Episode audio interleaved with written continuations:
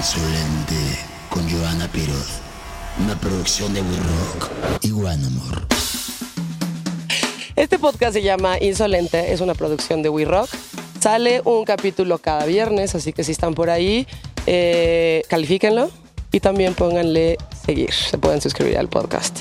Lo pueden escuchar en absolutamente todas las plataformas. El día de hoy tenemos al maestro Javier Batis.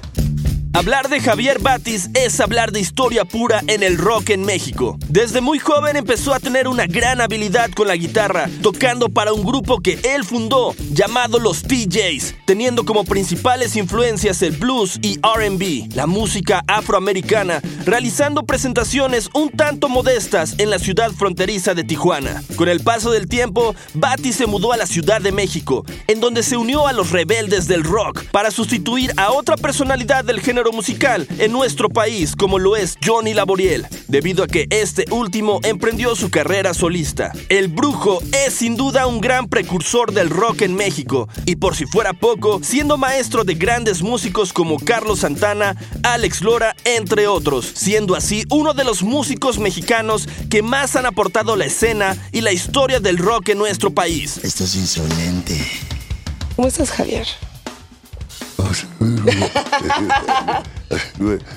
Después de haberte subir tantas escaleras para que finalmente llegas a la terraza. por favor, ¿sabes qué? A la otra ponme cargadores.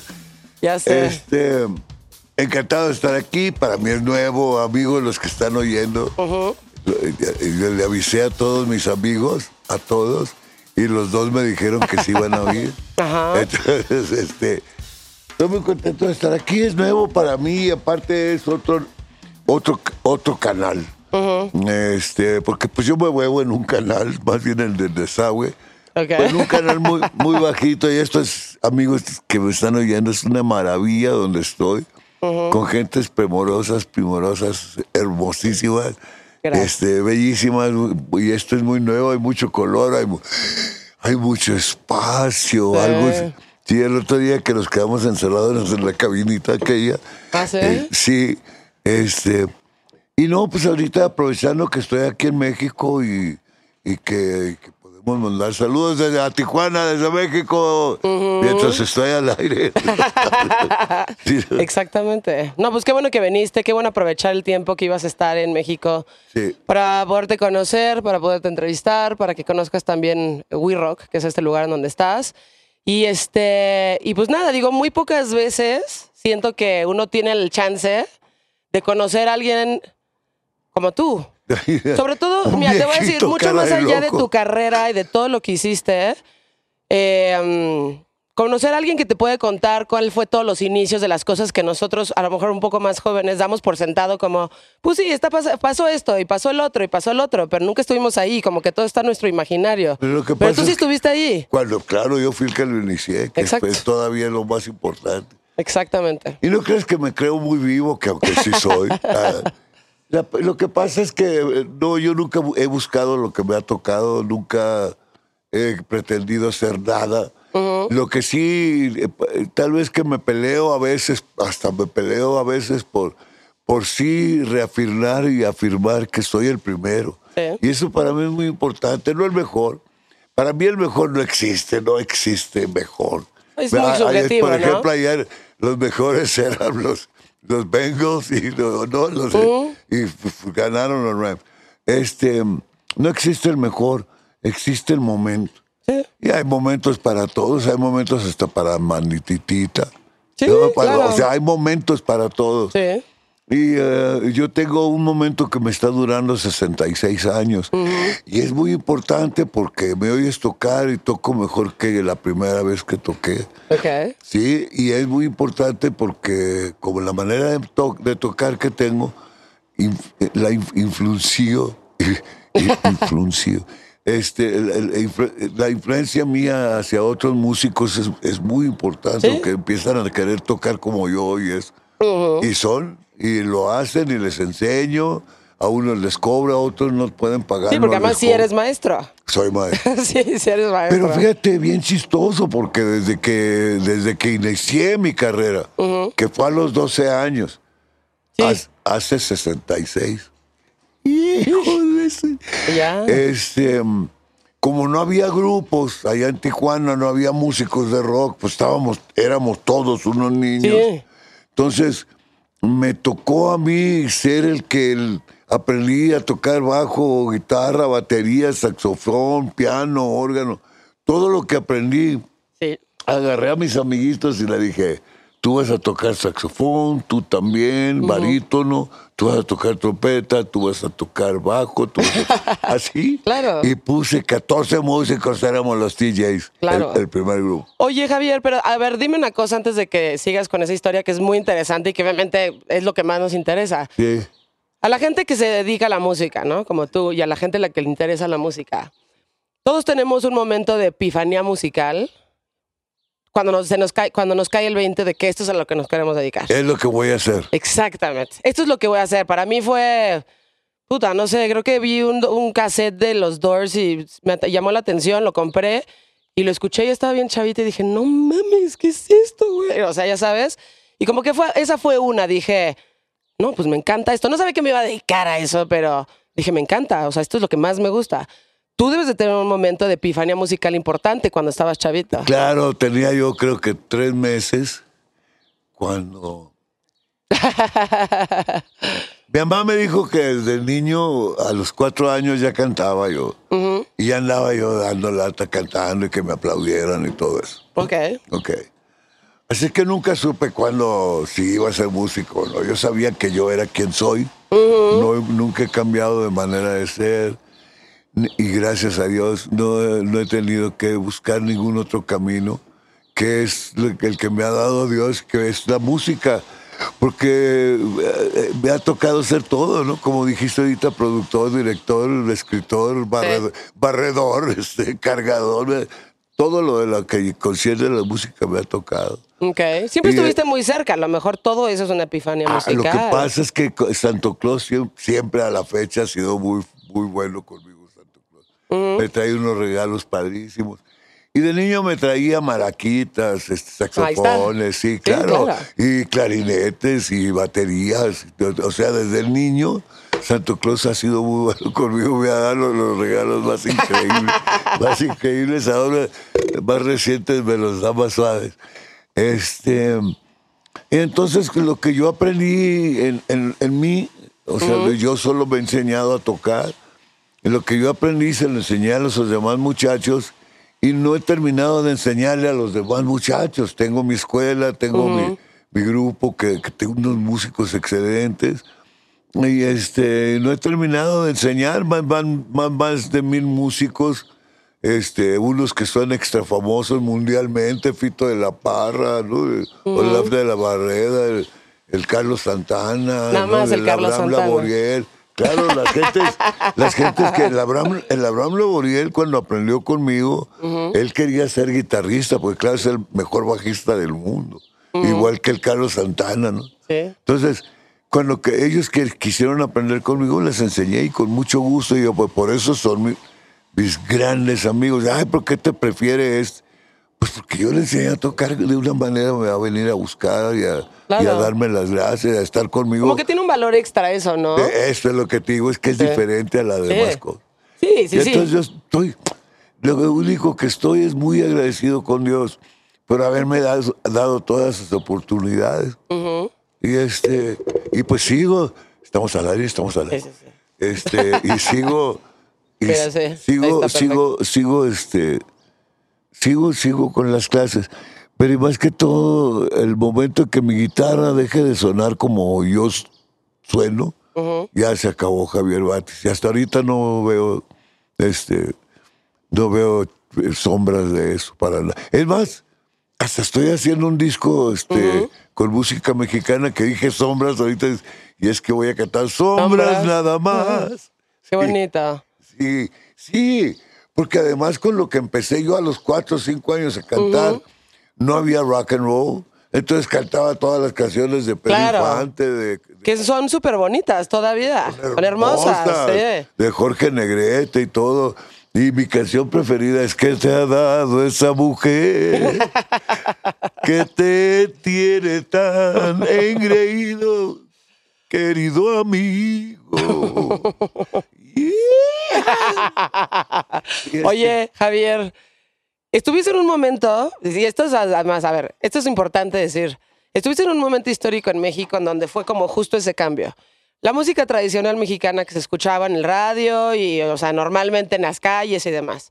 De repente llega el blues y llega el rock. No, lo que pasa, no.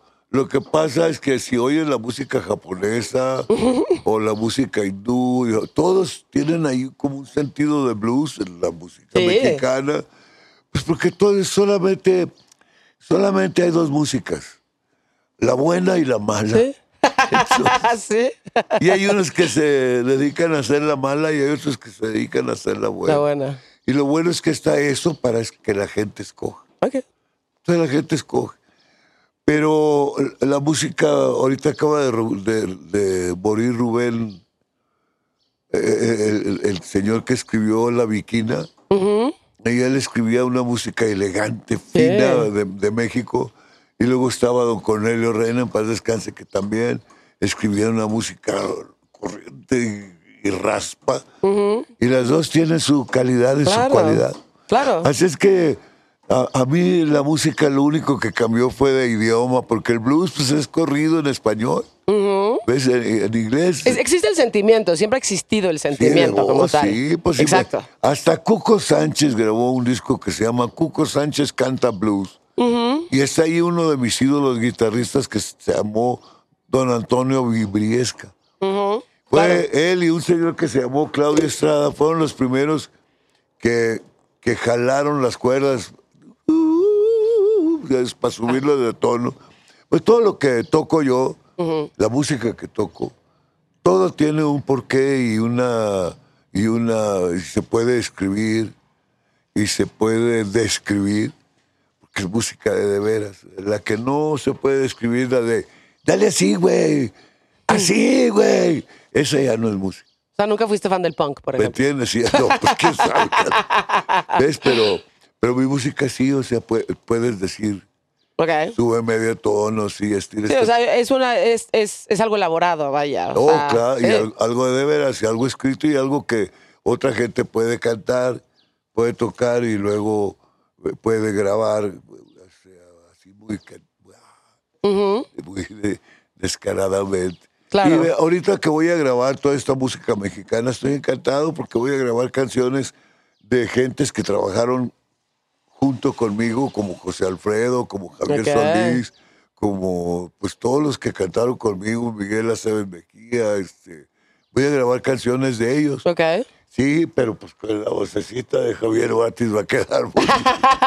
Ahí Bueno, siguen Batis. siendo canciones increíbles que creo que están en el subconsciente colectivo de todos los mexicanos. Sí, ese es el... ah, para, eh, allí está mi, mi payback. Oye, Javier, ¿y cómo vas a agradecer al público de México? Pues, pues, Haciendo esto. haciendo esto, can- cantando sus canciones, para que tengan de dónde agarrar para aventarme piedras y todo eso. Exacto. Eh, Mucha gente en mi, en mi carrera, que ha sido muy larga, han querido hablar mal y hacer cosas malas de mí y eso. ¿Cómo qué? Pues sí, como la envidia siempre ha sido algo muy, muy fuerte. Ah, claro. Luego entre los músicos peor y luego entre los músicos ignorantes, pues ni se diga, ¿no? Ok. Este, pero no porque no pueden hacer nada, porque lo que es de de veras, no lo puedes desbaratar. ¿no? Pues sí, claro. Tú- Y lo que, y lo que tú dices, ¿eh? porque llevas varias veces que lo mencionas en lo poco tiempo que llevamos aquí sentados.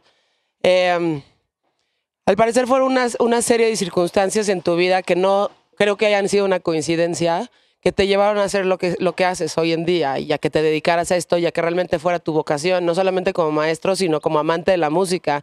Entonces, así como, pues, igual no tuviste una epifanía musical, igual tuviste muchas, ya sabes, pero no, se me hace coincidencia ni se me hace raro que desde chiquito te llegaban instrumentos y era lo que te regalaban. Eso es claro, y es que ese era un regalo de Dios. Siempre he dicho que ¿Sí? la bendición que tengo no es nomás así. Una bendición de veras que se puede hasta tocar, porque todo lo que he hecho y todo lo que he convertido a los músicos, que mi trabajo es encontrar el- el- la genialidad en cada persona, qué es lo que puede hacer. He descubierto arquitectos, doctores, licenciados, y he descubierto, pues obviamente, muchos actores, actrices, músicos, músicos de todas, de, de- de- de mariachi, músicos de sinfónica, he descubierto y he, he traído al, al escenario a tanta gente. Y este, y eso es una bendición, no es más nada. No es más nada que eso. Entonces, pues, muy agradecido y vivo sin ningún, sin ningún complejo, sin ninguna envidia y sin ningún celo y sin ningún nada de nada. Y luego, si, si, si platicas con Leo, pues, sabe que vivo sin ninguna necesidad porque estuvo en mi casa. Y mi casa son cuatro tablas así y cuatro tablas así y una tele. Sí. Y esa es mi casa en México. ¿Y en es, todavía, Tijuana. es todavía la casa en donde naciste? Sí, sí, Sí. es mi casa donde nací y este, y estoy encantado. Qué raro que vivir todo el tiempo en una misma casa. Tú, lo que pasa es que, eh, bueno, Digo, bueno vi- padre, pero viví, raro. viví hasta los 17 años, que fue cuando llegué, Ah, ok. llegué a México en 1963, Ok. a los 17 años. Me tocó, a mí me tocó, no es que yo busqué, es que esto, es que soy más guapo, tengo ojos azules, no verdes. este, me tocó ser el que llegó a abrir todas las puertas, todas. Sí. Fui el primero, soy el primero en Tijuana, soy el primero en México. Abrí las puertas musicales, las reales, las verdaderas. Y luego, bueno, después vino todo el cambio. ¿no? Porque cuando salieron los virus, por cierto los virus me molestan desde ese tiempo. ¿Sí? Sí. O sea, la parte como fresita, niños lindos de sí, los virus. los virus mataron, mataron el rock and roll. los virus, Pues yo creo que era la, era, era la versión fresita digerible para los blancos. de los blancos, es lo que te digo, es lo que exacto. te digo. Porque cuando Igual yo- que Elvis, que era genial, pero es una versión blanca. México- llegué a México en el 63 y la música de los negros estaba prohibida en Estados Unidos. Entonces yo llegué con esa música aquí a México y ¿qué está tocando este güey? Nadie la había oído. Claro. Entonces estaban aquí la Universidad de las Américas, el Camino a Toluca, y estaban pues las otras universidades, la de Inglaterra, estaban aquí y pues oían esa música y se me llenaban los lugares, pero a reventar, como ayer, antier, Ok. a reventar, gracias a Dios. Y este, y cantaba yo mi música, la que canto ahorita al día, pero al día, no al día de ayer, sino ahorita me oyes tocar Ahorita. y dices, ay, güey, ¿no? Sí. Gracias a Dios. Y este y, y- y- y así fui cambiando a los grupos que estaban aquí esperando, les fue cambiando la manera de tocar y se fueron viniendo a lo que yo tocaba, lo que toco. Sí. Y este, y pues para mí fue grandioso porque de repente llegó el sonido Tijuana a México. Y ese lo traje yo porque el sonido Tijuana es mío. Sí. Entonces, es como Pérez Prado, pues no le puedes quitar lo, de, lo del mambo a Pérez Prado, ¿no? Es increíble. Yo me dedico a, a coleccionar Yo viniles de Pérez toqué, Prado. Yo toqué, toqué con Pérez Prado. Órale. Y era mi íntimo amigo, pero además me da mucho gusto haber podido trabajar como digo con las gentes, con José Alfredo, con, con Pérez, con Damaso, con, con el- pero con Capiruti y Virulina, como les decía yo, porque éramos muy amigos. Y pues con toda la gente que trabajé, mi primera película fue a las tres, cuatro semanas que llegué en el 63. La primera película que hice fue El Señor Doctor con, con Cantinflas. Y allí, sí que suave, ¿no? No, Cantinflas es increíble. Cantinflas, y luego me adoró ¿Qué tal, ¿Qué era en persona? En persona era un amor de, de ¿Sí? señor serio. Serio. Ok. Él no era. Era como la otra parte de lo que realmente era cuando estaba en la, en la era- pantalla, O sea, ¿no? que ya ves hasta hacía borrachitos y eso, pero en la vida real era una persona normal. Increíble, tal vez un poquito. Pero serio, pero muy serio. tal vez introspectivo. Se, pasa, sí, tal vez se pasaba de serio y era muy serio con algunas gentes. Ok. Y luego yo, y así, ¿no? Pero, este, pero fue increíble. En, en, el- en- en la calle de Insurgentes abrió un restaurante para mí que se llamaba, se llama Rioma, todavía existe. Sí, que luego lo revivieron. Yo todavía fui ahí. al revés. Es Mario, es al Mario, revés. exactamente. Entonces, todo lo que es la, la pared de Río- del Rioma era la- una foto de mi cara. ¿A poco? Si pasabas por el surgente, decías, "Ay, güey, Sí, el de Rioma ¿quién creo que sigue ahí, no? ¿eh? ¿Por qué ponen ese greñudo ahí? Y estuvo como por dos años mientras estuve yo, ahí estuvo. Sí, el- me parece que el, el letrero del Rioma sigue ahí. En los noventas lo rescataron para hacer como un antrillo ahí raro. Ahí conocí a Gustavo Cerati. Bueno, sí, estuve un rato con Gustavo dueños, Cerati. son los mismos dueños. Oye, vi que viene, para el Vive Latino viene Soda Stereo. este. Va a llegar Gustavo a ver, güey. Ya vine a cantar. ¿No? ¿Quién? O Pues no tengo, la verdad es que no sé, porque O sea, Soda ¿no te Stereo. no, Soda Stereo creo que es de, la- de las bandas más importantes de Latinoamérica. Pero porque Gustavo era- Cerati, a- amo. Sí, oye, ¿cómo No sé te- qué es la versión de, de Soda Stereo ¿por en este crees momento. que tocaba tan bien? Y la respuesta, pues, es muy fácil, como yo. Pues somos marcianos. no, hay, no hay otra respuesta. que No, le- pues hay muchísimos elementos ahí de Cerati que creo que era increíble. Estaba increíble el rato, eh, las armonías, los solos, las letras. Y luego aparte estaba bonito si quería y luego feo, feo si quería también. No, era, era, era increíble, Gustavo Cerati. Sí, y sí, en ese lugar. Un ídolo. Y ya creo que ahorita ya sí ya valió madres, como sea, formalmente. en pocas palabras. Exacto. Es- Oye, digo, algo que está pasando y que siempre pasa. Yo creo que no nos damos cuenta a lo mejor porque pues vivimos atorados en esta realidad y también lo, el- el- el- lo que nos toca vivir es muy corto dentro de, Sí. si lo piensas a, a- Sí, a una pues escala sí. como universal. En este momento hay muchas personas están hablando de ver, ya sabes, viene Bad Bunny, ¿por qué lo- el reggaetón y no habla de nada? Fue lo mismo que te pasó a ti cuando tú estabas trayendo toda esta música a México, de cierta forma estaban satanizando todas estas cosas hasta que se volviera algo normal. Pero no deja de suceder este fenómeno en donde las, las, las, las generaciones más grandes tienden a pensar que lo que está sucediendo en ese momento con las chicas es una mierda. No, espérame. Yo. Espérame, espérame, espérame. Lo que, no, lo que pasa, mira, ahorita eh, en la, en la mañana vi un- uno de los videos que está haciendo mi, mi yerno. Y entonces, pues sí, pues lo primero que ves son dos pompas de este tamaño que llegan y cantan. Este. Hay, hay mucho, mucho que ver este, en, en lo que, en lo que se convirtió la música. Aparte de ser un instrumento, la música en sí, para, para sacar dinero y para hacer fama y para, y para hacerla de todos. Sí. Y luego hay mucha forma de hacer muy buena música y hay muchos grupos que están haciendo buena música. Buena música. Pensada. Este el grupo Kerigma, por ejemplo, que tocan increíble y está todo muy bien hecho. Y luego hay, hay otros grupos que tienen muchos nombres que van al Vive Latino y que no tocan pero ni la puerta. Y bueno, es que así te toca aquí, ¿no? En la vida, ¿no? En, Sí. el, en el corto tiempo. Pero fíjate que yo estoy muy agradecido con la vida y con Dios, porque tengo 77 años. Sí. Entonces, y aquí ando todavía, pero haciéndola de mucho tos, ¿no? Y es que mi guitarra no me deja abajo. Y to- toco muy suave.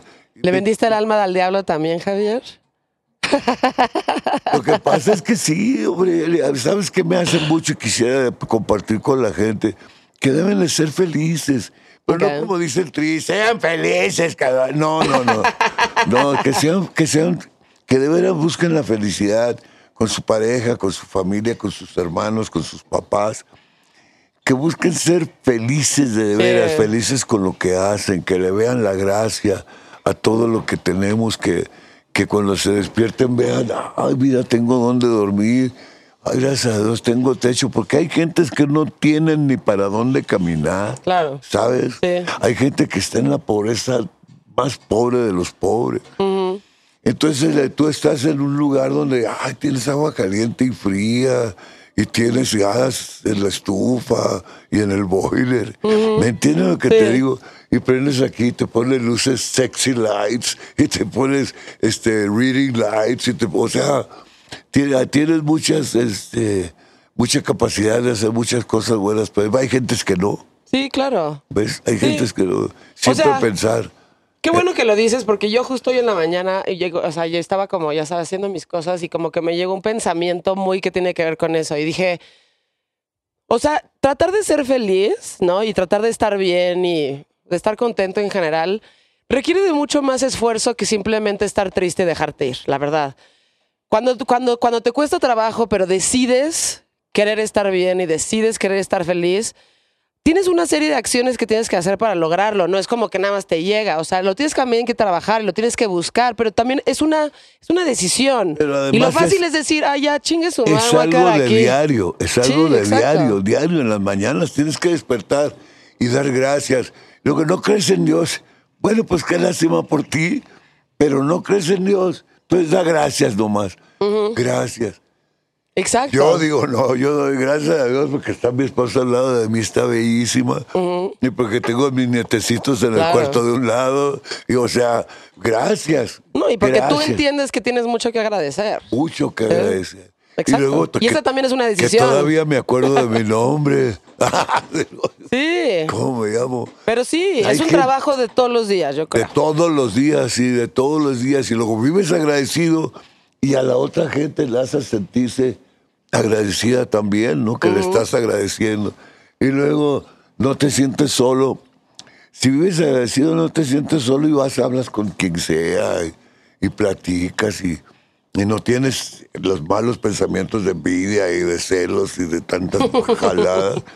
Y entonces vives una vida tranquila, estás tranquilo, te ves bien. Como yo.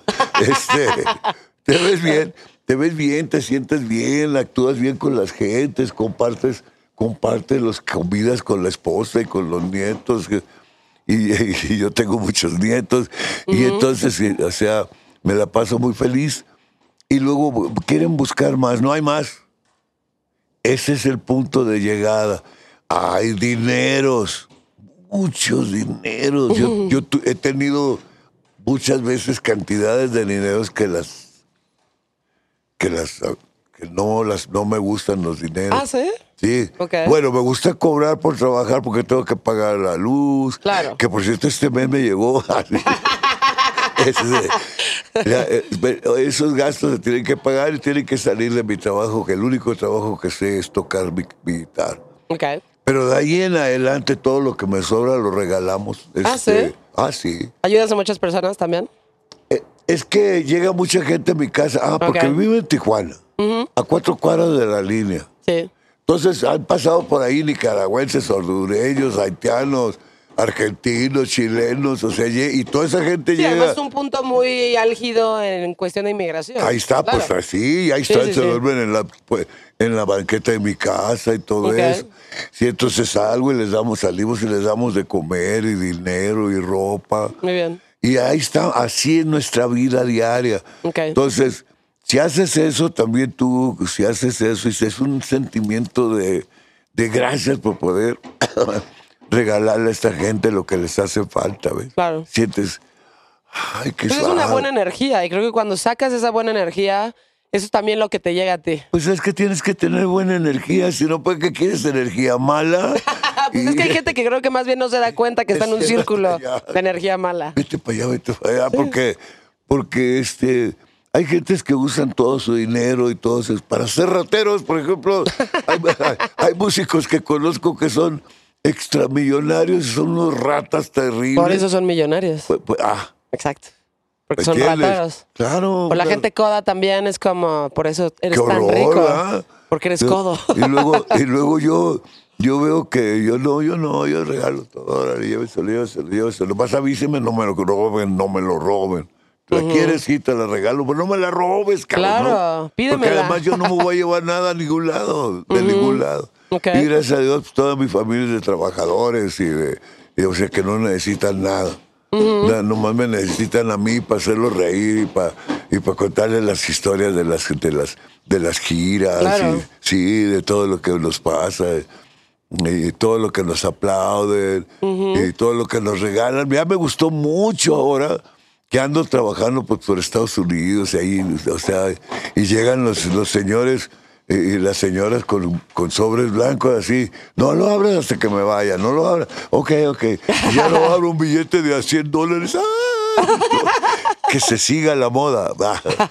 Este, o sea, es una vida de alegría y de, y de buenos caminos, buena Claro. gente, buenos cuentos, buenas suces- sucesiones, Claro. buenos sucesos. Y este.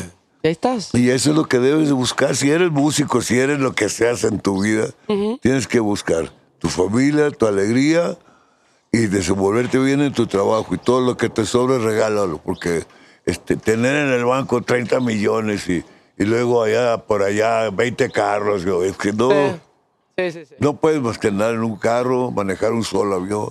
Sí, claro. Por ejemplo, nosotros con el yate,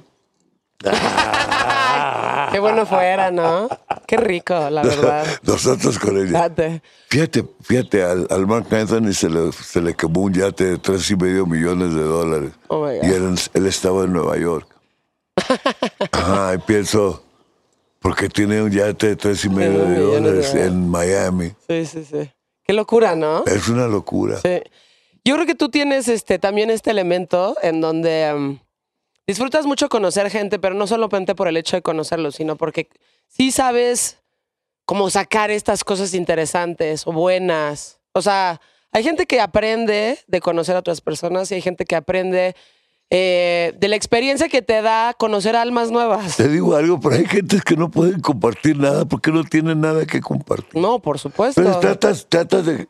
Y ustedes no saben ni qué ton, ¿no? Sí. Entonces, sí. ajá. Entonces, el chiste es ir siendo tú tu camino, haciendo lo que haces y tratando de que la gente se, se nutra de algo, ¿no?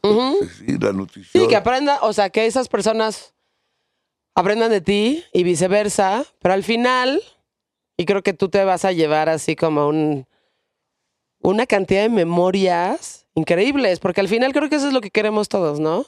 Yo que cuando ya no estés aquí, por lo menos te estés lleno de memorias te puedo increíbles. contar siete horas de anécdotas de toda mi vida que he tocado. Claro. Todo lo que, pero por Y ejemplo, toda la gente que es conocida. Ayer unos vatos hace eh, unos días me dijeron, oye Javier, pues tú dices que conoces a los artistas. Y a, a ver a quién conoces. Le dije, ¿conoces a Ray Charles?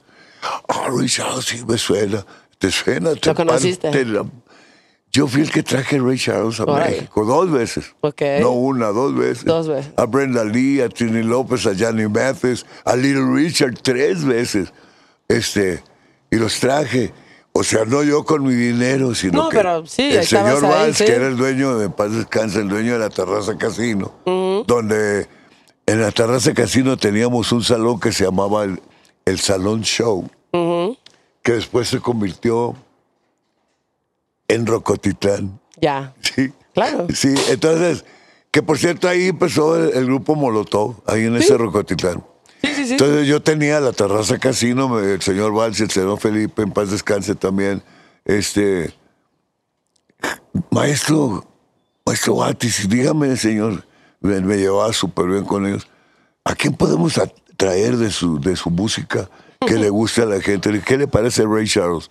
Ray Charles, ¿quién es Ray Charles? Ya les expliqué todo. A las que tres semanas o algo así se contrató a Ray Charles Ok. y por medio de Víctor Blanco de la revista Pop, Ok. una revista de hace mucho tiempo, y Víctor Blanco era el director, por medio de él trajimos a Ray Charles al Camino Real dos veces. El mismo camino real que ahorita conocemos que está El en mismo es- ese, sí, atrás de El de los Legorreta, panchos. sí, A- exacto. Atrás de los panchos donde están una Muy bonito, es de los Legorreta panchos. ese.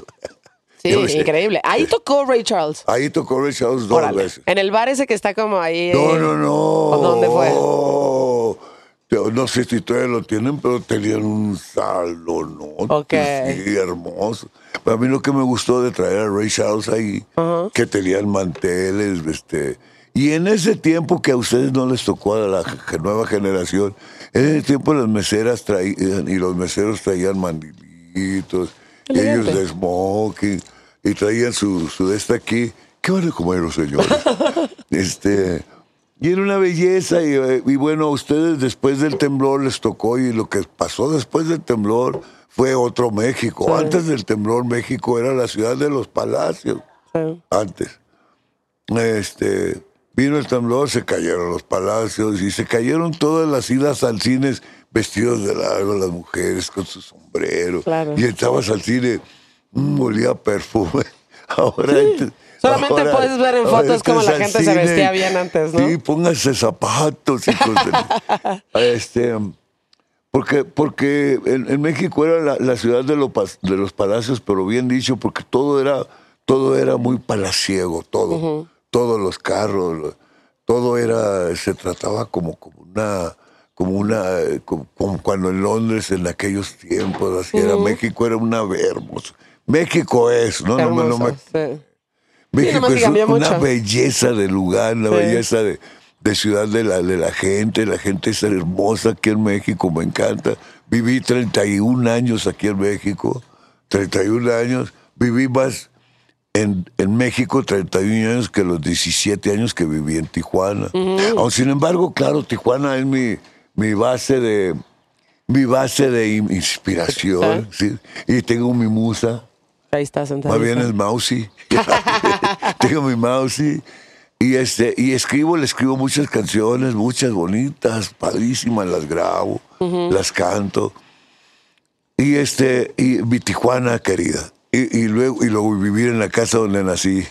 Entonces, este, pero México, cuando llegué, pues me absorbió, dijo, ay, llegó este vato, vamos a tomarlo en cuenta para mucho, porque yo traje, traje los Levi's. Aquí en México no había, no existía Levi's, no sabían. Traían unas cosas que se llamaban Wrangler, Ok. ajá, y les decían mezclillas. Voy, a, voy a usar mis mezclillas Wrangler.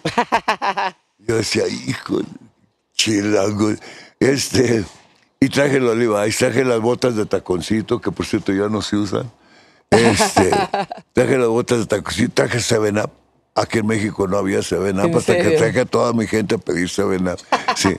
Traje las, las cheeseburgers, no había cheeseburgers en México. Pregúntale a cualquiera de esa época, del 63. Traje la revista Playboy. Órale. Sí, ya con el, con el centerfold, porque no había, pues estaba prohibidísimo en México. ¿no? Ok.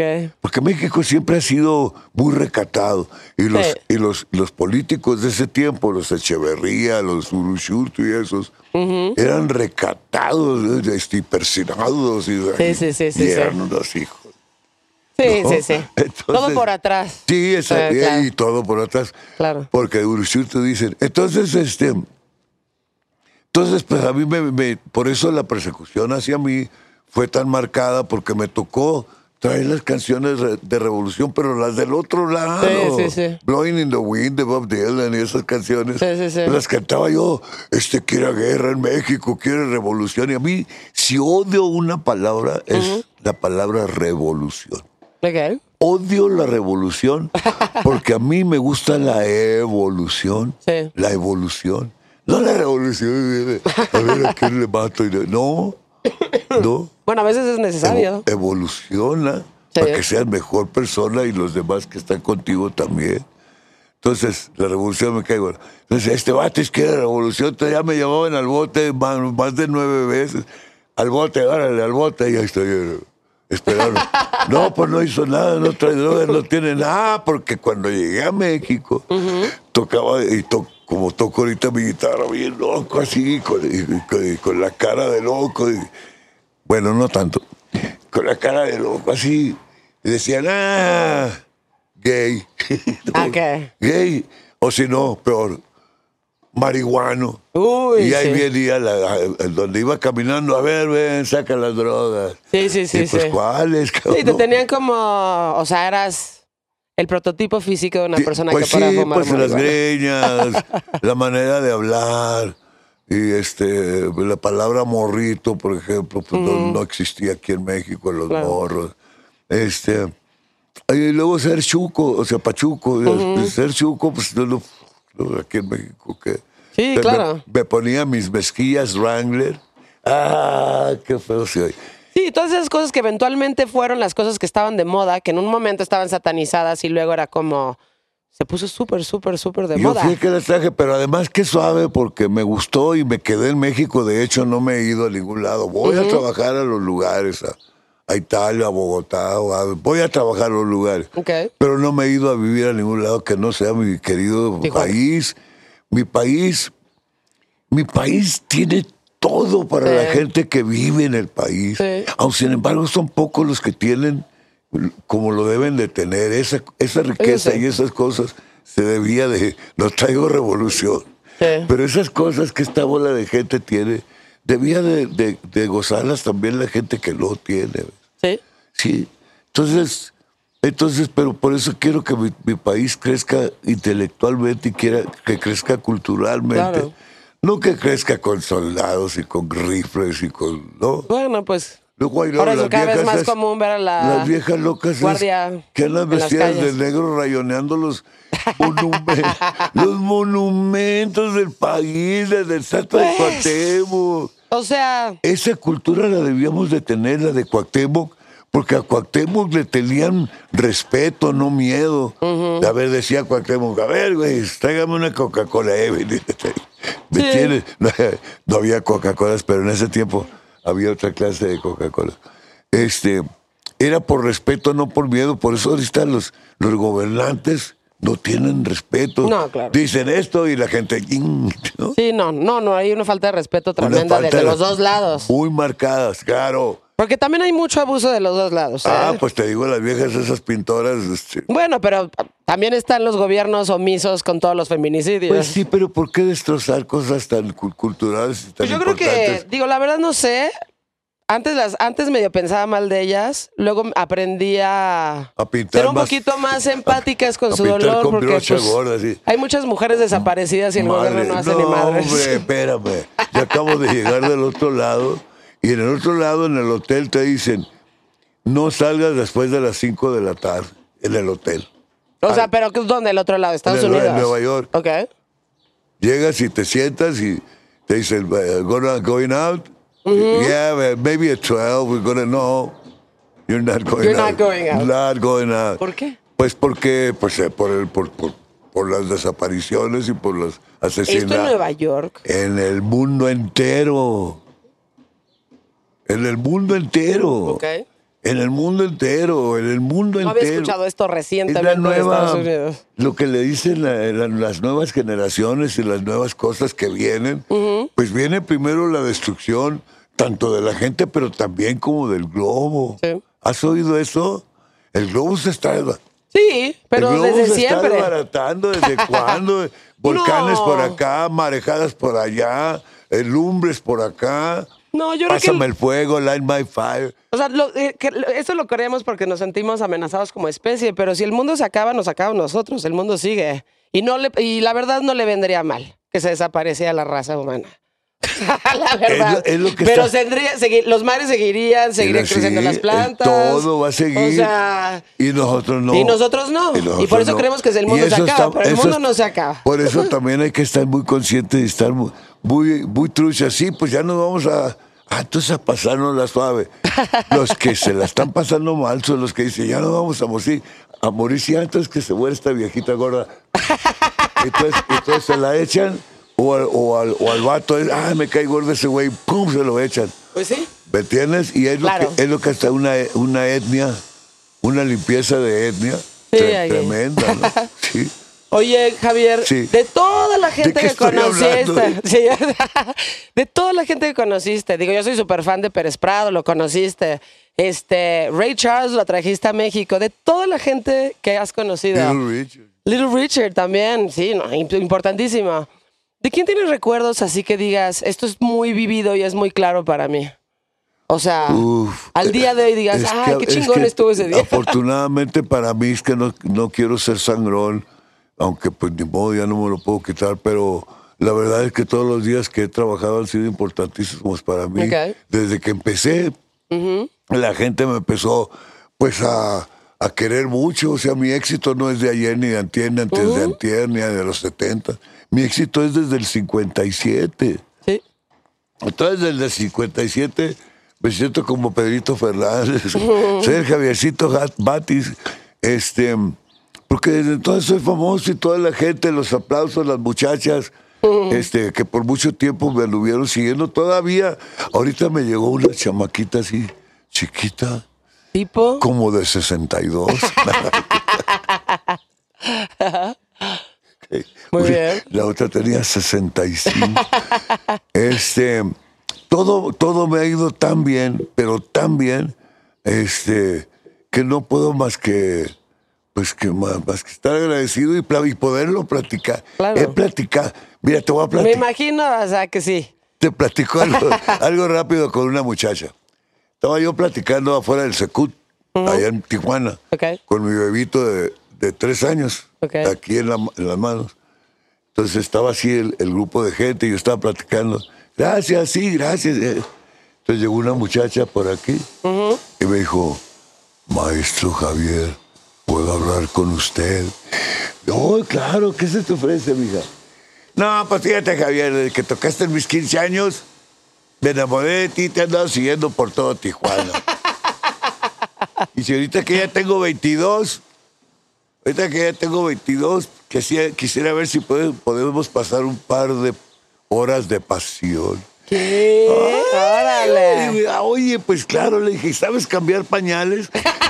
Vol- volteó a ver a mi hijo, así volteó a ver a mi hijito y me dijo, pues claro, le dije, no, de adulto, Sí, sí, sí. no. Sí, sí, sí. ¿Verdad? Tal cual. Y entonces es que es, es el único cambio que ha habido. Estos, mira, son muy buenos. este, no, este, no hay nada para mí más que seguir trabajando, seguir viviendo. Ahorita yo pensé que iba a conocer a los muchachos de Molotov, No, no están que aquí no ahorita. los conozco. ¿En serio? En serio. O sea, personalmente no los No, conoces. personalmente no los conozco. Órale, qué raro. Pues, eh, más o menos porque, porque, y te voy a decir por qué, y, y no me da miedo ni nada, y no creo que me quemen ni que ellos se enojen, ni nada, pero yo no, no me gustan las groserías. Ya. Ya viste que no hablo con Sí, groserías. no, no, no, para nada. No. Y ya lo había escuchado en algunas de sus Sí. entrevistas. No me gustan las groserías por las, por las viejitas como mi mamá o por los niños como mis nietos. ¿Ves? Entonces, si alguien va a hablar con ellos groserías con cualquiera de los dos, pues que sea cuando mi mamá se junte con la señora de la esquina de las Ya, ya, tortillas o los niños cuando vayan a la escuela grande. eso. Pero, por ejemplo, una de una, eh, mi hija, la más, la más chiquita, estaba en kinder. Y entró a la puerta y que cantando, puto. Órale. Y dijo, Claudia, ¿qué? ¿Qué estás cantando, chamaca? Una canción que nos puso la maestra del kinder. ¿Qué? Se ¿Qué, las qué? puso. No, Órale. salió corriendo Claudia, pero destapada a correr a la maestra. ¿Ves? Porque raro, la una maestra les niña de cuatro esa. años Sí, no, pues no. no. Fuera de lugar. fuera de lugar. y luego vas en el kinder y vas la maestra fuera de lugar. Entonces, hay su lugar y su tiempo para, Para todo. todo. Sí. ¿sí? Entonces, las groserías sí, pues que existan. Y entre vatos que hediondos, pues también. Y con todo respeto, por supuesto. Sí, claro. Este, y que exista todo eso, pues conmigo no. Sí. No, no, no tiene caso decir mi canción La Montaña, que es una canción bellísima. De- No, además, este, hay gente que le van bien, hay gente que no, hay gente que decide usarlas, hay gente que decide no, y no Y es, o sea, a nadie le va bien la grosería. Yo tengo una, tenemos una amiga muy querida, muy querida, pero muy querida, que le dice a sus hijos, a ver, hijos de su ch-". y estás tú allí y dices, ¿por qué? ¿Por qué? Este, y luego Claudia dice, "Ay, es que se me hace chistoso. No, no, pobre niño, ¿no? Entonces, este, pues yo le, saco por este lado. y, y luego, por otro lado, cuando ellos iniciaron allá en Rocotitlán, sí. nos acabábamos de casar, Claudia, teníamos 10 años apenas, algo así. Y, y nos tuvimos que ir a Tijuana porque mi mami se nos fue. Entonces nos fuimos a Tijuana y pues se quedó todo lo de Molotov, todo lo de lo de Kerigma Nuevo, todo lo- así se quedó todo aquí, pues en lo que iba a ser, que es algo grandioso. Y pues ya, ¿no? La verdad. Oye, Javier, dime una última pregunta. A ver, ¿Qué opinas de las personas que opinan o que cuando, cuando dicen que es como, siento que se ha utilizado muchísimo, sobre todo últimamente, que el rock ya se murió, que ya no existe? el rock. Sí. Pues eso se podría muy fácil contestar preguntando a los grupos que ya no lo tocan. Ok. ¿no? Porque las gentes que tocamos rock and roll, como debe de ser, pues ahí que andamos y en friega. Yo ya, ya llené los dos lugares esta semana. Ya voy a llenar el otro lugar el, vi- el viernes que viene, primero Dios. Sí. Y este y viene la gente a oír y a ver y a gritar y a querer. Ya me robaron mi otra bufanda. Me robaron mi bufanda roja. Pues, y la sí. gente viene a ver, a y oír cómo se toca el rock and roll. Y luego, y luego va y lo demás, ¿no? Y- que- Pero el rock, el rock nunca se acaba, ni el sonido Tijuana nunca se acaba hasta que se acabe Javier Batis. Y como Javier Batis va en friega para adelante sin ninguna forma de pensar que se va a acabar, y pues aquí estoy. ¿Qué estás escuchando últimamente? ¿Te- ¿Has escuchado algo nuevo? Siempre, algo nuevo está suave, muchas cosas nuevas. De aquí de México son pocas, con todo respeto. Bien. Pero, pero, de pero de Estados Unidos, mi guitarrista favori- favorito ha sido Michael Bloomfield, un guitarrista legendario que murió de 27 años, en- igual que las Janis Joplin y todo. Y ese el- club el de club personas. los 27, sí. Pero, pero Michael Bloomfield ha sido uno de los más fregones guitarristas de rock and roll.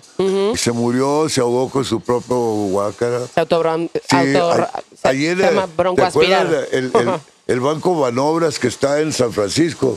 Ok, Es- la sí. torre esa.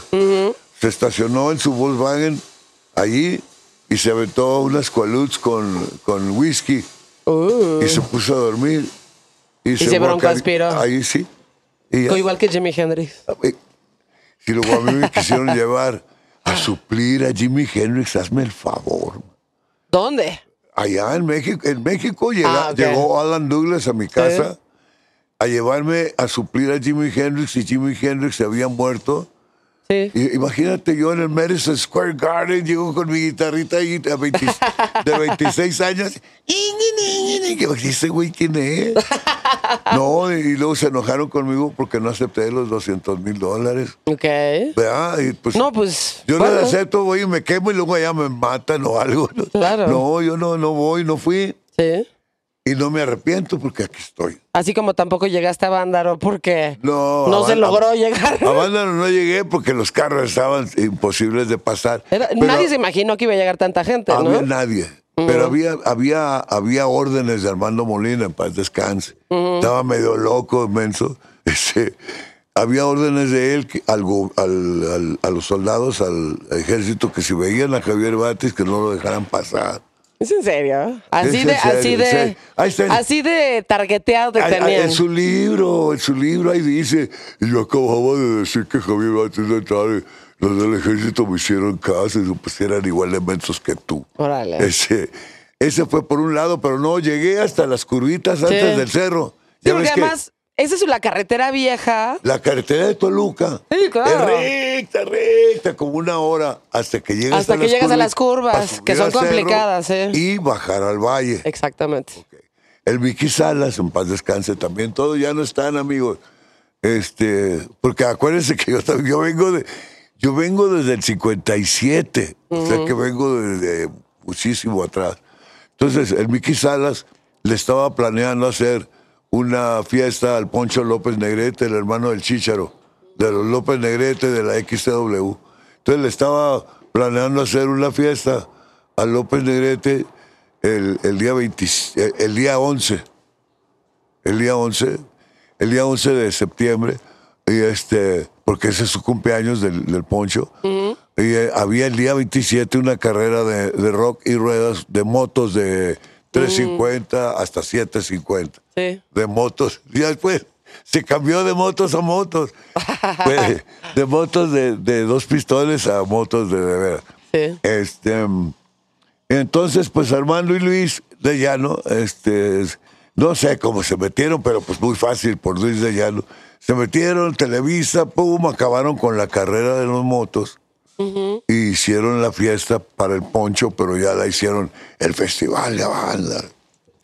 Y este resultó no en la tragedia que es, porque por ese festival Claro. perdí la terraza casino, perdí mi camión de equipo, perdí mis limusinas, perdí mi matrimonio. De veras, en serio, ¿eh? no, fue un, no fue un chiste. Y luego se acabaron los lugares donde trabajar.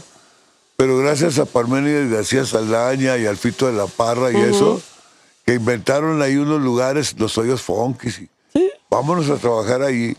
Cuatro, Los pa- famosos. cuatro paredes, una pared con una lona negra, el baño de las mujeres, y otra pared con otra lona negra, el baño de los hombres. Sí. Un escenario hasta allá con un foco de 100 watts, otro hasta acá en la entrada con otro foco de 100 watts, sin techo, 12, 15 mil personas. Vámonos. Sí, y la pura feria. La Sí. oh, sí. ¿Qué planes tienes ahorita además de estar como haciendo todas estas canciones, este, vienen las grabaciones de, de los dos de los dos discos nuevos de rock and roll y de, y de- Rock and roll. de- rock and roll y de mariachi. Luego viene la gira pues a todos Centro y Sudamérica. Muy Luego viene a Estados Unidos, a Nueva York, San Antonio, Dallas. Este, a Dallas voy a saludar a mis amigos los Chuyos, el Chuy y su novia, y entonces eh, les gusta mucho ir a Dallas. Ahí viven. Este, y luego voy a San Diego y voy a, a ¿Te México. vas a estar este año Ando, movida? ando en friega, no he parado, gracias a Dios. Qué Ni bueno. en- Ni en, la pandemia paramos de trabajar. Qué bueno. Sí, luego, oye, si están encerrados 20 días, sí. ¿Y qué hacen para no aburrirse? Mi esposo y yo solos. Sí. Les digo, mmm, cabrón. ¿Cuánto tienes casado, hijo? Sí. No, hombre, la hemos pasado de maravilla y es que nos llevamos súper bien. Gracias a Dios, porque no todo el mundo tiene Sí, no que se lleva muy bien con sus bien. esposas. Yo me llevo muy bien, gracias a Dios, con todas mis esposas. Son 27 nada más, pero... Te voy a regañar, No, ¿eh? no, pues tengo mi esposa y mi esposa y mi esposa y mi esposa y mi otra. Javier, muchísimas gracias por venir aquí. Pues fue un agasajo. Gracias por conocer We Rock, por venir a Insolente, por darnos tu tiempo, tus experiencias, Sí, son 200 tus memorias. Ah, Pero si me dijiste que no, no querías. no, no, pues es un agasajo y es, es un, un privilegio para mí este, y un honor que me hayan tomado en cuenta. Sí, no, te quería conocer desde hace tiempo. Que órale, esta persona que ya vivió por todo eso, que yo. No, Me te, hubiera gustado. no te imaginas las, las anécdotas que tengo de de veras, las de de veras. El conocer a Jim Morrison en el... En el, en el- ¿Era buena onda? en el, el- en el, en el whisky a gogó de, de San Diego, de, los, de Hollywood. Sí. Que él me haya esperado pa- pa- para congliturarme por cómo toco la guitarra. ¿Ah, sí? Sí, me esperó. Pero me dijo, y como no entendía yo nada de lo que hablaba el vato, yo andaba de pedo, me dijo, hey, pues, raro, raro, ¿Y qué sensación te dio? ¿Era buena yo- onda? yo- ¿Era yo dije, raro? Era ¿Sabes que los gabachos famosos, los mexicanos son raros, pero los, los fam- los americanos peor, ¿no? No sé. Son, son Digo, he conocido a mucha gente muy rara, muy famosa a lo largo de mi vida, pero Jim Morrison es como, Ojalá que- órale. ojalá que- es como un dios. Ojalá que no sea yo raro. Nah. Ese, salió No, eres raro muy normal, Javier Javier, muy normal. ¿Verdad? Eres normal, hijo de su- Eres muy, muy normal. Este, no, pues todas las cosas, ¿no? Con haber trabajado con Brenda Lee, la ídola de mi hermanita Baby. Baby, Baby canta padrísimo, mi hermana. Sí. Y este, y pues I'm sorry, ¿no? La de, Sí. la de Brenda Lee. Brenda Lee. La cantaba igualita. Y Angel Baby, todo, o sea, muy suave, todo va muy suave, gracias a Dios. Pues muchas gracias, Ahorita Javier. muy suave. ¿Dónde Este está lugar Leo? es tu casa. Leo seguramente no tarda. Ahí te vimos en el documental de Arnaco. También buenísimo. Eh, seguramente no tarda. El de rompan todos, ¿viste? Ah, sí, claro. Y me gustó, ¿eh? Tuvo muchas también. críticas, pero a mí sí me gustó Oye, mucho. pero no viste cómo empezó mi, mi entrevista. Pues tuviste Empezó- varias, ¿no? Empezó. Claudia, estoy bien peinado. Exacto. Pues esta es tu casa, Javier. Muchas gracias. Cuando sea que vengas a México, ¿Qué puedes contar casa? con, No, esta, pues ya con no me este sacas lugar. de aquí. Claro, pero Oye, muchísimas pues, gracias. Muchas gracias. Me Gracias a voy a desayunar. tiempo. Ok, Voy a ir a desayunar y a comprar unas, unas, unas tijeras para el pelo. muy bien. Gracias, Javier. Lo voy a rapar. Vino James Brown a, a la Arena México. Vino. Uy, Hace sí, mucho tiempo, sí. pero que contrataron los hermanos Carrión, a los hooligans, al grupo Iguana, Javier Batis y James Brown. Entonces dije, Wow. Va a venir James Brown y todo va a estar a todo. Pues, Claro. pero todo, nomás van a hablar de James Brown. Sí. Entonces yo, pues yo soy Javier Batis, ¿qué hago? Ah, pues me rasuré todo el pelo y la ceja. Órale. Y así llegué a tocar. Me veía la, la ¿Quién gente decía, es ¿y este güey quién es?" ¿Ves cómo eres muy normal? Pues, eso es normal. No, para mí hacer jaladas de esas es normal. Exacto. Un día el Miki Sala nos metió al toreo en, en elefantes a trabajar. Eran elefantes del circo Ataide, del Alfredo, en paz descalzo. Todos en paz descalzo. Este, y entrábamos vestidos de hombre rana. No, no. Me queda claro que te la pasaste, te la has pasado bastante bien. Oye, pues muchas gracias. este, Gracias a ti, les Javier. agradezco su tiempo y, y de veras, ¿no? Eh, que recíproco. Sí. Y espero que nos volvamos a ver. Por supuesto. Y que yo traiga la guitarra Esta en la mano, porque ahorita me siento encuerado. Ya sé, pero puedes tocar, agarrar una de aquí, ¿eh? Sin Aquí- ningún problema. Habrá guitarras aquí. Sí, hay bastantes. De hecho, ya te, to- ya te tomé un poquito de videito. Vamos. Muy bien. No tienes elevador Eh, para abajo. No, pero te ayuda. Este ¿Quién- podcast se quién llama? Insolente. se llama Insolente. Sale un este, episodio cada viernes. Lo pueden escuchar en todas las plataformas. Eh, y si están por ahí, pónganle suscribir y califíquenlo. Esto es una producción de We Rock y More.